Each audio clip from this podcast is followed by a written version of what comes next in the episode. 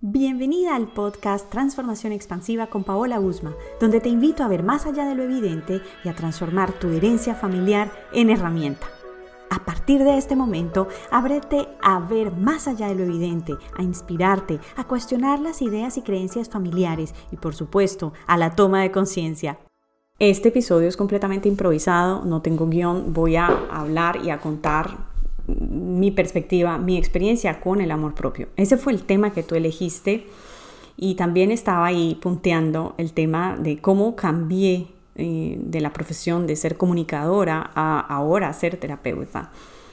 Bueno, mi experiencia con el amor propio, y este episodio está lleno de opiniones personales, mi experiencia con el amor propio, y creo que es la vivencia que casi todos los seres humanos tenemos, es que por supuesto habían vacíos, habían huecos, habían cosas por mejorar, por transformar y, por potenciar. El amor propio es un trabajo, es, es, un ejercicio más que un trabajo, porque la definición de trabajo, si la buscas, no es la más agradable. Es un ejercicio diario, es un ejercicio de decisión, de acción, de, mm, de atreverte, de conocerte, de descubrirte. Y yo también lo viví. Por eso también trabajo en lo que trabajo, porque recorrí un camino. Durante mucho tiempo siento que estuve viviendo a través de, primero, etiquetas.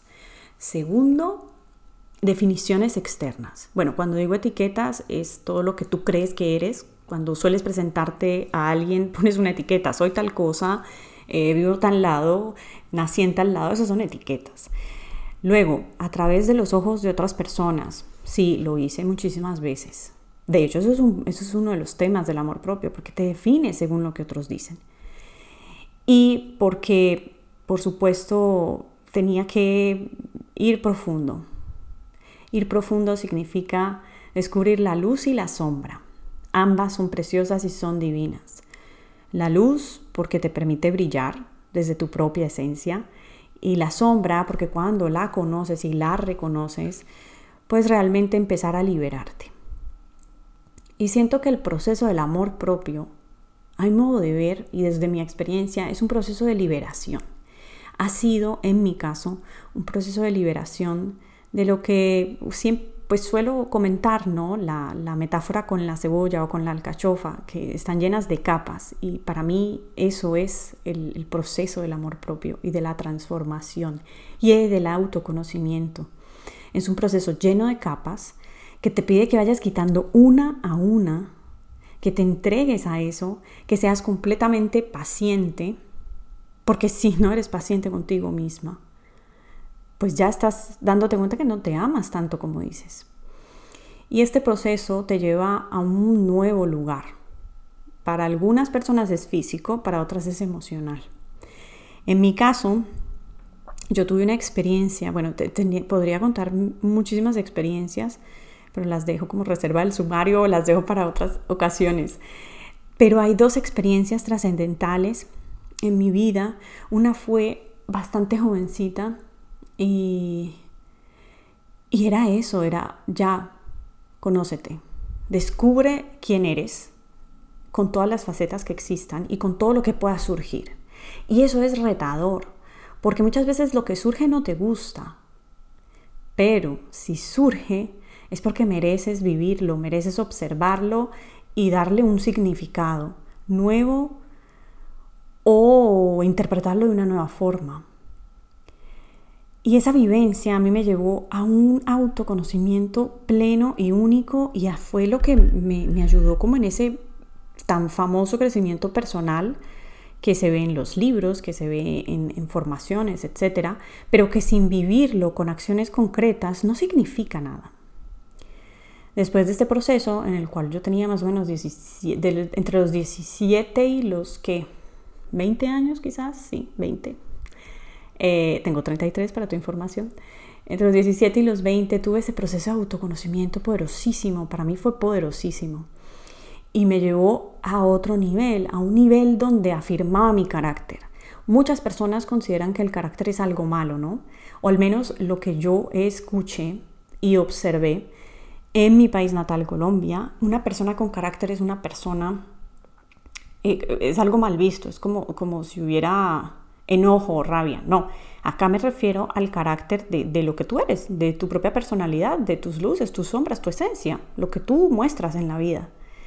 Y ese que, tú puedas definir ese carácter, ese saber decir sí cuando quieres decir sí, ese saber decir no cuando quieres decir no, ese reconocer lo que te gusta, lo que te disgusta, eh, cuáles son tus objetivos, qué quieres lograr en un momento indicado o en X años, eso es buenísimo. Y yo lo logré eh, en este periodo de 17 a 20 años, fue un periodo, te digo, trascendental en mi vida. Y posteriormente, para contarle un poquito a quienes querían que hablara de la transición entre comunicación y terapia, bueno, pues ese fue otro periodo trascendental para mí. Hoy, antes de grabar este episodio, estaba recordando una experiencia que tuve eh, con, con un día específico. Yo ya sabía de varios años, pues es la verdad, yo ya sabía varios años, que no quería seguir haciendo eso, que quería cambiar y quería ah, pasarme al servicio y a la ayuda, a las terapias. Pero claro, tenía otros objetivos que eran primordiales y a los que les daba muchísima fuerza. Y hubo un día, tuve un día donde fue como el cúmulo, ¿no? Eran creo que las 12 acá en Francia y al cambio eran las 5 o 6 de la mañana en Colombia. A esa hora yo no podía llamar a mi pareja porque sabía que estaba en reunión, estaba ocupado, bueno, él, él tenía algo. Y recuerdo muy bien que bajé del edificio, yo estaba en un piso bastante elevado y, bajé al, al, lobby, por así decirlo, y dije, yo necesito hablar con alguien. Y no lo quiero hacer en, en francés, quiero hacerlo en español y, y llamé a mi papá. Y él, claro, me saludó normal y recuerdo haberle dicho, no puedo más. Ya no quiero esto. Es como que me he dado cuenta que lo quise durante muchos años, esto que estoy viviendo a nivel profesional, pero ya no me llena, ya no lo quiero. Y claro, mi papá tenía otra visión, ¿no? Respecto a eso, pero poder decirlo, poder reconocerlo, poder eh, comentárselo a alguien, me llevó a que ya me planteara qué voy a hacer. Y ahora, si lo dices y quieres ser coherente, porque el amor propio también es coherencia entre lo que dices, lo que quieres, lo que haces, lo que sientes y lo que piensas, ahora que lo dices, ¿qué vas a hacer, Paola? esa fue mi reflexión. Pasaron otras cosas más que yo tenía que vivir y que también me iban a enseñar sobre el amor propio, sobre priorizarme, sobre enfocarme en algo concreto, sobre callar un poco las voces internas, primero reconocerlas, em, voces internas que vienen también por herencia, porque en mi caso fue por herencia, en algunas en el tema profesional, y de voces externas que tenía que me estaban reflejando esas inseguridades, que en el momento no lo vi así, pero que, me llevaban a justamente a autoafirmarme y a sostenerme a través de mis propios recursos. Mira cómo todo lo que te estoy contando se basa, bueno, a mi modo de ver, seguramente tú tendrás otra perspectiva, pero se basa en el autoconocimiento. Estas dos vivencias que tuve, para mí, base es autoconocimiento, era descubrirme, descubrir, como te dije, las luces, las sombras y entregarme al proceso. Y siento que esa es la base del amor propio. Esa ha sido mi experiencia. Las personas que vienen a mi consulta saben que yo utilizo, especialmente cuando me preguntan por constelaciones familiares, digo, esto no es la varita mágica de Harry Potter, para nada. Tú lo que ves, eh, bueno, en una constelación, que es el caso que te estoy contando, eh, ok, ¿qué vas a hacer con eso? Porque lo que te está mostrando tu inconsciente es esto, ¿qué vas a hacer con eso? Y ha sido ese mi recorrido. Ahora que ves esto, Paola, es como si tuviera una vocecita interna que es, que es mía. Eh, ahora que ves esto, Paola, ¿qué vas a hacer? ¿Cómo lo vas a vivir? Y esa postura, eso te cambia. Por eso hablo tanto del amor propio, porque para mí es la base. Es la base de las diferentes relaciones Primero la que tienes contigo misma, segundo si estás en pareja es la base, si tienes hijos con mayor razón porque te están observando constantemente. Yo aún no he tenido la oportunidad de ser madre y tengo, tengo la conciencia que el día que lo sea eh, van a estar observándome tanto que por eso me interesa transformar mi vida y vivirla lo más ligera posible. Y luego, por supuesto, todas las demás relaciones. Muchas consultantes vienen por tema de amor propio, por supuesto. He, recorrido este camino y por eso las puedo acompañar.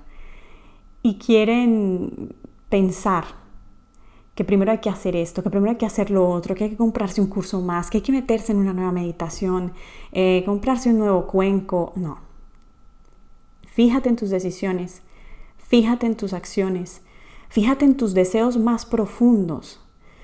Fíjate si esos deseos realmente son tuyos o si son heredados o si alguien más ya los tuvo. Toma conciencia de lo que te duele. Toma conciencia de las habilidades que tienes, de las fortalezas y entrégate al proceso. A mi modo de ver, el proceso se acaba el día que nos vamos de esta tierra. El proceso es continuo porque depende de las diferentes etapas que estemos en la vida. El primer ejemplo que te di fue entre los 17 y los 20. El segundo fue mucho después, casi 10 años después, casi. Así que es eso, es entregarte, tener paciencia y ser consciente de que el proceso va a tomar el tiempo que tenga que tomar. Mientras tú seas tu aliada y no tu enemiga, ya tendrás un campo muy ganado, ya tendrás bastante camino recorrido en el amor propio. Te lo dice alguien que dejó de ser su enemiga en muchas áreas para convertirse en su aliada en su mejor amiga evitando poner las expectativas afuera, evitando entregar el poder a algo externo, a una etiqueta, a una definición, a un ideal, para concentrarme en lo que realmente deseaba. Y entregarle tanto cariño, tanto amor a lo que soy, con todo lo que soy, que seguramente a muchos les disgusta y, está bien, no eh, hay que desapegarnos de esta idea, creencia irracional de que tengo que estar de acuerdo con todo el mundo, pero el, el poderme concentrar en lo mío ha sido realmente mostrar mi amor. Se me cortó la voz, y no porque fuera a llorar, sino porque tengo como alergia. Aunque me pregunto si alguna parte de mí eh, se lo quiere decir y te dije, esto no tiene guion, esto está aquí como, que quiero toser, esto está aquí tal y como sale, porque quería mostrarte una versión real, eh, muy honesta, de lo que para mí es el amor propio. Así que te invito a que te ames ya mismo. Toma esa decisión, da ese paso, acciona conscientemente, decide tus deseos, decide cuáles son, decide hacia dónde quieres ir, esa sí es la mejor forma de honrar a tus ancestros. Esa es, es la correcta. Te envío un abrazo, espero que este episodio te haya gustado y si quieres, por supuesto, compárteselo a esa amiga, a esa familiar que tú sientes que podría gustarle y si es para ti este tema, ya sabes, a amarte diariamente. Chao. Este episodio ha terminado. Suscríbete para potenciar tu transformación, expansión y toma de conciencia. Ahora es tu turno. ¿Te atreves a transformarte?